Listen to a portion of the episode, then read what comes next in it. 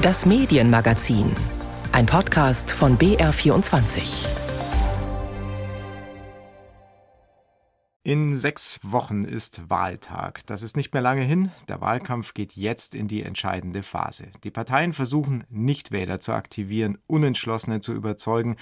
Aber wo und wie tun sie das? Welche Rolle spielen dabei die sogenannten sozialen Medien? Eine Frage, der wir die ganze Ausgabe dieses Medienmagazins widmen, zu der sie Ingo Dierheimer herzlich begrüßt. Helfen wird uns dabei Thorsten Faas. Er ist Professor für politische Soziologie am Otto-Suhr-Institut der Freien Universität Berlin und uns aus dem ARD Hauptstadtstudio zugeschaltet. Hallo, Herr Faas. Hallo, ich grüße Sie. Ganz banale Frage, Herr Faas. Wie und wo informieren Sie sich denn über den Bundestagswahlkampf? Mein Tag fängt tatsächlich damit an, dass ich Zeitungen lese, ganz klassisch, sogar auf Papier inzwischen wieder.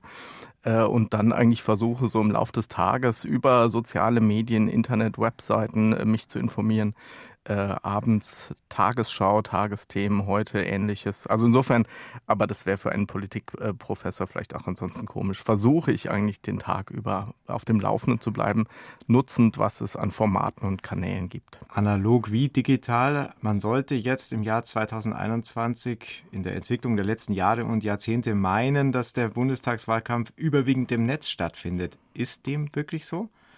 Zumindest ist dem mehr so, als das früher der Fall gewesen ist. Auch an der Stelle hat die Pandemie natürlich wieder ihren Beitrag geleistet. Wir haben ja schon Landtagswahlkämpfe erlebt in diesem Wahljahr, gerade im März, Baden-Württemberg, Rheinland-Pfalz. Da fielen ja einfach viele klassische Wahlkampfformate aus und dann mussten die Parteien nolens volens auf digitale Formate umsteigen. Aber das ist durchaus eine Herausforderung. Sie haben es ja eingangs schon erwähnt, Nichtwähler mobilisieren. Das ist zum Beispiel gerade in sozialen Netzwerken durchaus eine riesige Herausforderung. Herausforderung, weil die Logik sozialer Netzwerke ja ist, dass wir uns eigentlich sehr, sehr genau ein Portfolio zusammenbauen, was unseren Interessen, was unseren Wünschen, Vorlieben entspricht. Naja, und wenn Politik nicht so ganz oben auf meiner persönlichen Lieblingsliste steht, dann habe ich vermutlich auch sehr wenig Politik in meinen sozialen Netzwerken. Mhm. Und das zum Beispiel ist dann für Parteien wirklich eine erhebliche Hürde. Dass wir alle Social Media nutzen, ist ja nur das eine, was dann wirklich bei uns ankommt. Und ob das, was Parteien, PolitikerInnen senden möchten, bei uns ankommt, das ist wirklich nochmal eine ganz, ganz andere Frage. Wie die Parteien diese Herausforderung angehen, das hat sich Sissi Pizza angeschaut, die Strategien der Parteien in Social-Media-Hinsicht. Und wir haben dazu alle Parteien ausgesucht, die auch einen Kanzlerkandidatin oder einen Kanzlerkandidaten stellen, also Grüne, CDU, CSU und SPD. Und deren Generalsekretär Lars Klingbeil antwortet auf die Frage, welche Wahlkampfführung die wichtigere ist, folgendermaßen entweder die digitale Kampagne oder die analoge Kampagne. Ich würde erstmal sagen, dass es diese krassen Unterschiede gar nicht gibt, sondern man hat immer die Verbindung. Es gibt die Aktion, die man per Instagram, per Twitter, per Facebook, zu der man aufruft, die am Ende aber auch sozusagen eine analoge Tat folgen lässt, zum Beispiel rauszugehen, und Hausbesuche zu machen oder zu Veranstaltungen zu kommen. Den hybriden Wahlkampf, den Generalsekretär Lars Klingbeil hier für die SPD beschreibt, den führen inzwischen alle Parteien. Sie bespielen dafür viele Social-Media-Kanäle, von Twitter über TikTok, Twitch, Facebook bis Instagram, um unterschiedliche Zielgruppen zu erreichen und im besten Fall mit ihnen ins Gespräch zu kommen. Vorreiter beim direkten Dialog ist tatsächlich Instagram. Ich glaube, das liegt auch ein bisschen daran, dass die Community im Schnitt jünger ist als zum Beispiel auf Facebook und es für die jüngere Community viel normaler ist, auch im Netz in den Dialog tatsächlich zu gehen und das auch zu erwarten, dass da Antworten kommen. Da haben wir das auch gemerkt, dass insbesondere Zielgruppe Erstwählerinnen, aber auch Ältere richtig Bock auf Austausch haben. So schildert Anna Schäfer, Wahlkampfmanagerin von Bündnis 90 Die Grünen, ihre Erfahrungen.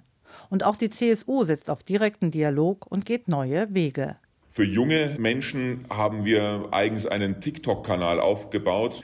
Markus Söder mit Frage- und Antwortformaten dort sehr erfolgreich unterwegs.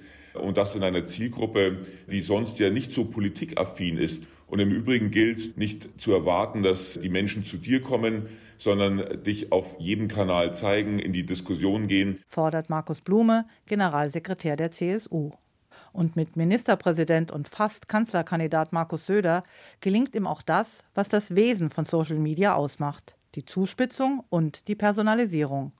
Auch die SPD geht diesen Weg. Klingbeil begründet das so. Kluge politische Kommunikation konkurriert ja heute mit Markenwerbung, konkurriert mit der persönlichen Nachricht, die in der WhatsApp-Gruppe vom Sportverein, die in der Facebook-Freundschaftsgruppe verschickt wird. Und, und da muss Politik durchdringen. Und das tun wir mit Olaf Scholz. Also wir stellen ganz klar eine Person mit einem mutigen Design, mit klaren Botschaften nach vorne. Nun ist der SPD-Kanzlerkandidat nicht gerade der geborene Social-Media-Held auch wenn er dort in der Regel ohne Krawatte auftritt. Eine Situation, wo Scholz zum Beispiel mit seinem doch so sehr norddeutschen Grinsen, ja, also das ist echt, oder wenn er in einer Talkshow sitzt und sich empört darüber, dass man die Frage stellt, ob seine Frau noch weiter arbeitet, wenn er Bundeskanzler ist.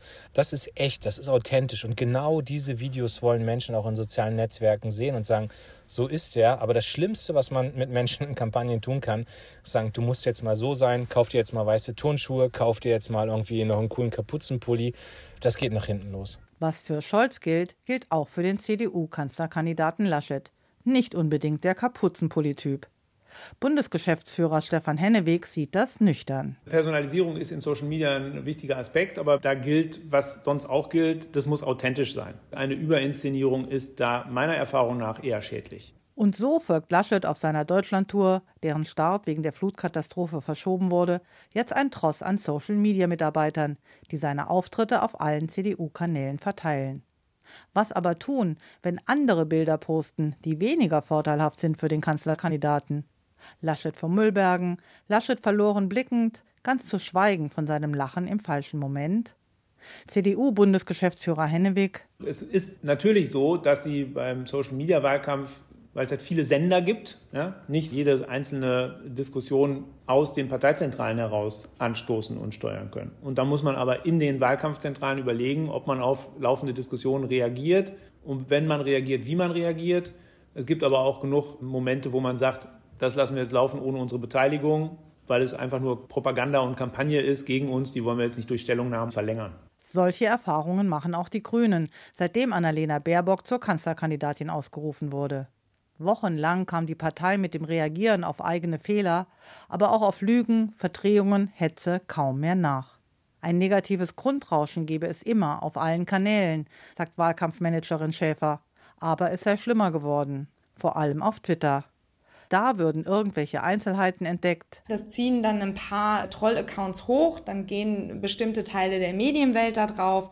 Dann im letzten Schritt geht häufig auch der politische Gegner da drauf. Da beobachtet man im Grunde immer so ein bisschen dieselbe Aufregungsspirale. Und die gehen bis hin zu Hass und Hetze. Alle Parteien investieren daher Geld und Personal in Community Management. Löschen, melden, sperren, gegebenenfalls anzeigen. Lars Klingbeil von der SPD weist auf ein weiteres Problem hin, das alle nicht nur im Wahlkampf betrifft. Also wir erleben auch jetzt immer stärker Angriffe auf die IT-Infrastruktur. Da sind wir auch unter den Generalsekretären der demokratischen Parteien in einem Austausch, weil wir uns in die Hand zum Beispiel versprochen haben, dass wir nicht mit Informationen arbeiten werden, die aus solchen Hackerangriffen, aus Datenleaks dann kommen. Das sind Absprachen und Fairnessabkommen auch, die wir untereinander getroffen haben. Was die Parteien natürlich nicht daran hindert, die Konkurrenten auf allen Kanälen hart anzugehen. Die Social Media Wahlkampfstrategien Sissi Pizza berichtete und Professor Thorsten Faas ist zu Gast in diesem Medienmagazin. Wir haben gehört, Herr Faas, es gibt ein Fairness-Abkommen unter den demokratischen Parteien, was mich zur Frage führt, fehlen insgesamt Verhaltensregeln im Digitalen, die es analog gibt? Zum Beispiel forderte die Organisation Lobby Control, bezahlte politische Botschaften auch zu kennzeichnen. Zumindest fehlen uns Erfahrungen an der Stelle. Also es ist sicherlich kein rechtsfreier Raum, mit dem wir es in sozialen Netzwerken zu tun haben, aber trotzdem Anonymität äh, hat dort nochmal einen anderen Stellenwert. Auch überhaupt das greifbar, haftbar machen von Personen ist natürlich nochmal eine ganz andere Herausforderung. Ich werde trotzdem immer ein bisschen vorsichtig bei so einer Art von, von letztlich Technikdeterminismus, dass also die Technik alleine zu bestimmten Mustern, zu bestimmten auch Nutzungsmustern dann führt. Letztlich sind es beides, die Technik und die Nutzerinnen und Nutzer, die diese Technik nutzen. Insofern sollte man auch immer dann auf die Menschen gucken, die die, die Accounts nutzen. Da passieren höchst kritikwürdige Dinge, das ist keine Frage. Aber soziale Netzwerke produzieren auch sehr, sehr schöne, lustige, informative Sachen. Das sollte man bei der ganzen Debatte auch nicht vergessen. Große Sorge herrschte ja schon bei der letzten Bundestagswahl vor vier Jahren vor gezielten, breit gestreuten Falschinformationen im Netz. Dieses Mittel spätestens mit der US-Wahl 2016 zu einer Strategie im Wahlkampf geworden und dann ja auch während der Regierungszeit von Donald Trump so geblieben. Wie steht es denn um Fake News vor der Bundestagswahl und was unternehmen soziale Netzwerke dagegen? Jasper Ruppert. Baerbock will Haustiere verbieten, Baerbock will Autos abschaffen, Baerbock hat Nacktfotos von sich machen lassen. Falschmeldungen wie diese über die Grünen-Chefin fluten Bereiche der Social-Media-Welt, seit die Partei sie zur Kanzlerkandidatin gekürt hat. Fake News spielen seit 2016 eine große Rolle. Im US-Wahlkampf zwischen Donald Trump und Hillary Clinton wurden auf Facebook und Twitter gezielte Falschmeldungen massenweise verbreitet. Das Phänomen ist längst auch in Deutschland angekommen. Laut einer Forsa-Umfrage haben vier von fünf Deutschen Sorge, dass Desinformationskampagnen das Wahlergebnis manipulieren könnten. Bisher stehen bei Falschmeldungen im Internet vor allem ein Politiker und eine Politikerin im Fokus, erklärt Felix Karte von Reset, einer Initiative, die sich für digitale Demokratie einsetzt. Insbesondere haben wir viel beobachten müssen, dass sich gegen die Grünen und Annalena Baerbock gerichtet hat in den vergangenen Wochen, aber vor allem viel gerade von ja, AfD-Seiten auch ja, gegen die CDU, gegen Armin Laschet, gerade auch nach dem Laschet-Lacht-Gate, das wir rund um die Flutkatastrophe beobachten mussten. Wie in den USA wird inzwischen auch in Deutschland die Sicherheit der Wahl, insbesondere der Briefwahl, in Zweifel gezogen. Das war bereits bei der Landtagswahl in Sachsen-Anhalt zu beobachten. Die sozialen Netzwerke wollen aus den US-Wahlen Lehren gezogen haben, um die Verbreitung von Falschnachrichten zu bekämpfen, wie Guido Bülow von Facebook erklärt. Wir haben verstärkt seit 2016 uns dem Thema gewidmet, Teams aufgebaut, die zusammenarbeiten, interdisziplinär, um ja, Einflussnahme zu begegnen von anderen Ländern, die sich Dingen wie Hassrede widmen, die sich Dingen wie Falschmeldungen widmen, aber eben auch der Aufklärung widmen. Und natürlich ist für uns die deutsche Bundestagswahl extrem wichtig und auch dort werden wieder mehr als 40 Teams zusammenarbeiten, um alles dagegen zu tun, dass diese Wahl von irgendwem manipuliert werden kann oder Falschmeldung verbreitet werden kann oder ähnliches. Um Fake News zu begegnen, arbeitet Facebook mit externen Faktencheckern zusammen. Journalisten von den Nachrichtenagenturen AFP, dpa und vom Recherchenetzwerk Korrektiv sind damit beschäftigt, Meldungen zu überprüfen, die über Algorithmen bei ihnen aufschlagen. Entfernt werden Beiträge dabei nur in besonderen Fällen, erklärt Bülow. Gelöscht wird nur dann, wenn es sich um solche Falschmeldungen handelt, die Menschenleben gefährden. Also wir hatten das in der Pandemie gesehen, dass man das Trinken von Bleiche oder dass 5G beispielsweise für äh, Corona verantwortlich ist und Menschen dann auf die Straße gegangen sind und 5G-Masten angezündet haben. Solche Dinge, wo Menschenleben gefährdet sind, die werden bei uns gelöscht. Entfernt wurden von der Plattform laut Unternehmensangaben im Zeitraum von Januar bis März mehr als 25 Millionen solcher Inhalte weltweit.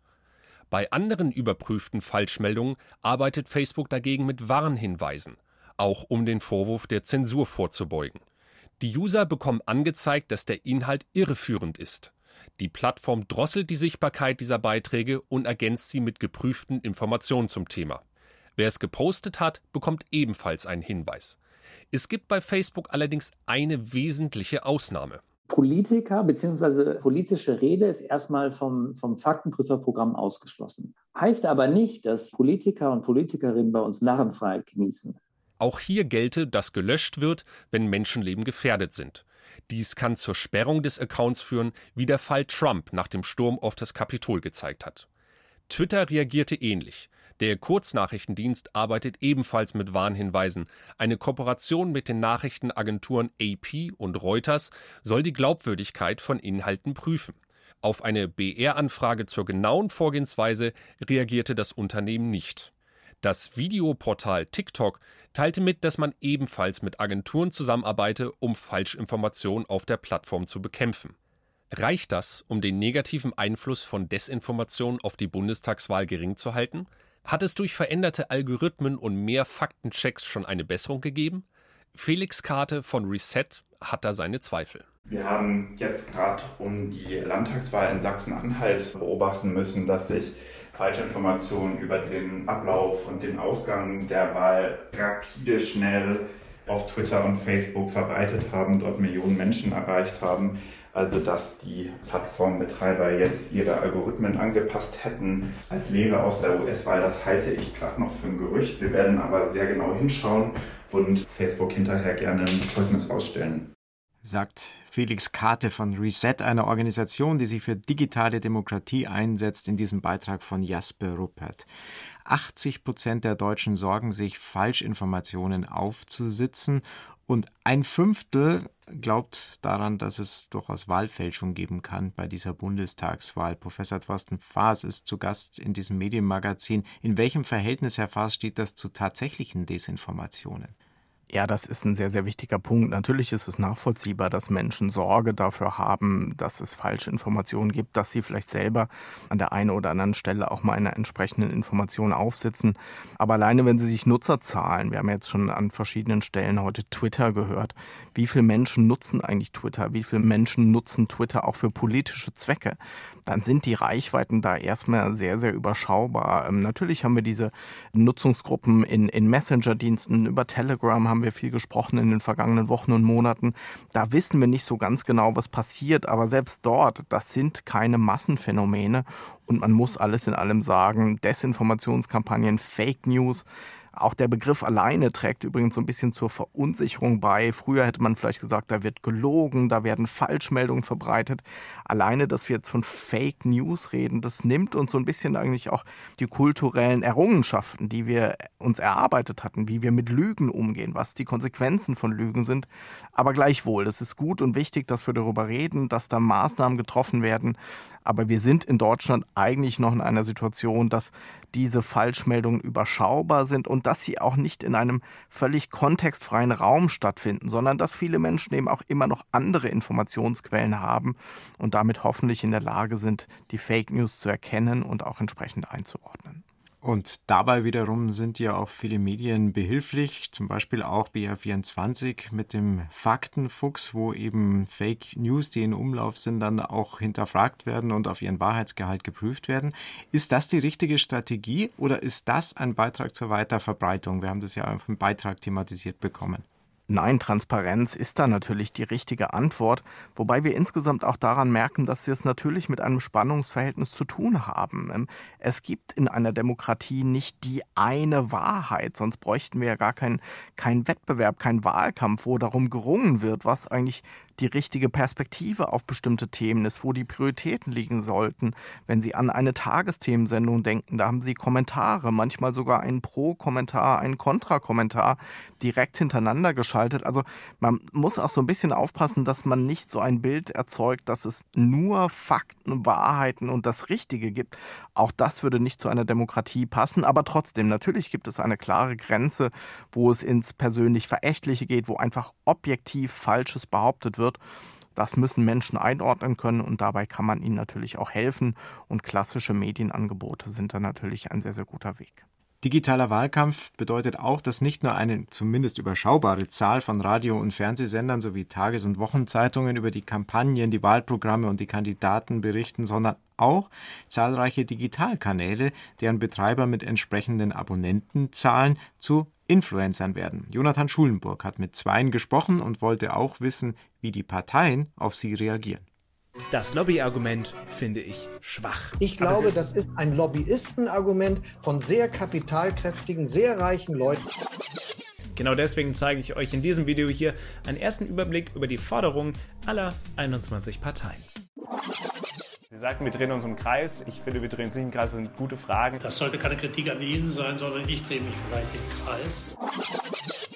Marvin Neumann hat auf seinem Kanal schon Kanzlerkandidaten wie Olaf Scholz oder Parteivorsitzende wie Christian Lindner interviewt und auch unangenehme Fragen gestellt.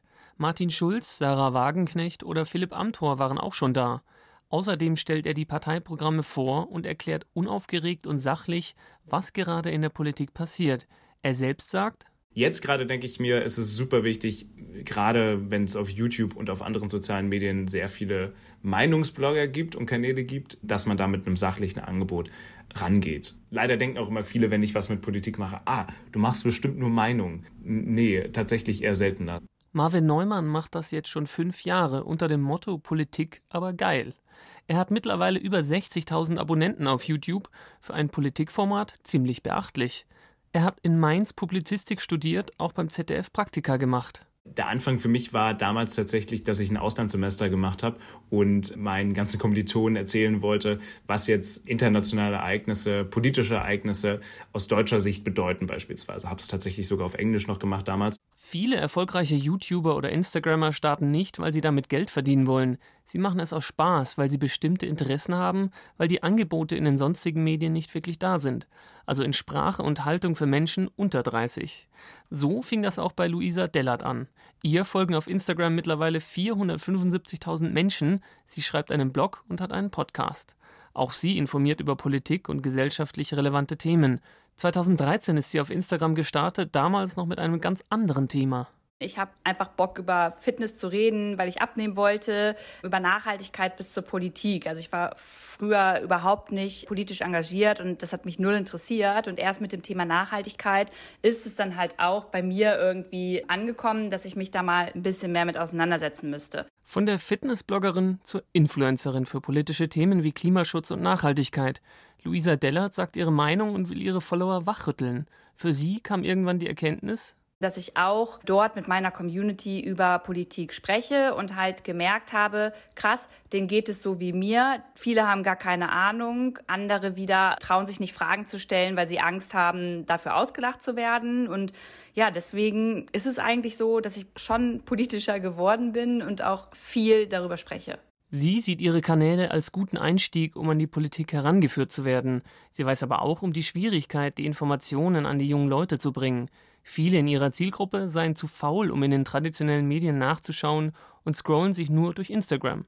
Ich glaube, da müssen wir, also ihr in den öffentlich-rechtlichen oder Journalistinnen und InfluencerInnen generell in Zukunft noch gemeinsam mehr miteinander sprechen und das Ganze mal entweder aufbrechen oder so ein bisschen neu gestalten, weil ich glaube schon, dass auf der einen Seite die junge Generation eher Menschen auf TikTok oder auf Instagram zuhört, die viel Reichweite haben und in der Öffentlichkeit stehen Instagrammerin Luisa Dellert und YouTuber Marvin Neumann wissen um ihre Verantwortung, wenn ihnen tausende Menschen folgen.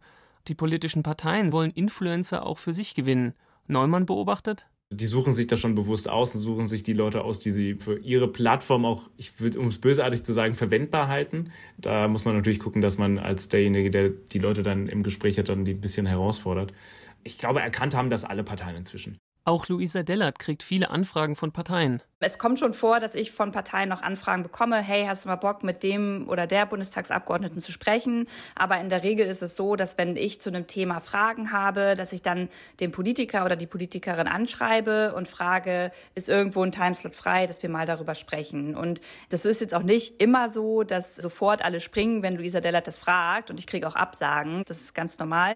Für beide Influencer ist klar, dass sie sich nicht instrumentalisieren lassen, ihre eigenen, auch unangenehmen Fragen stellen wollen und eigene Themen setzen.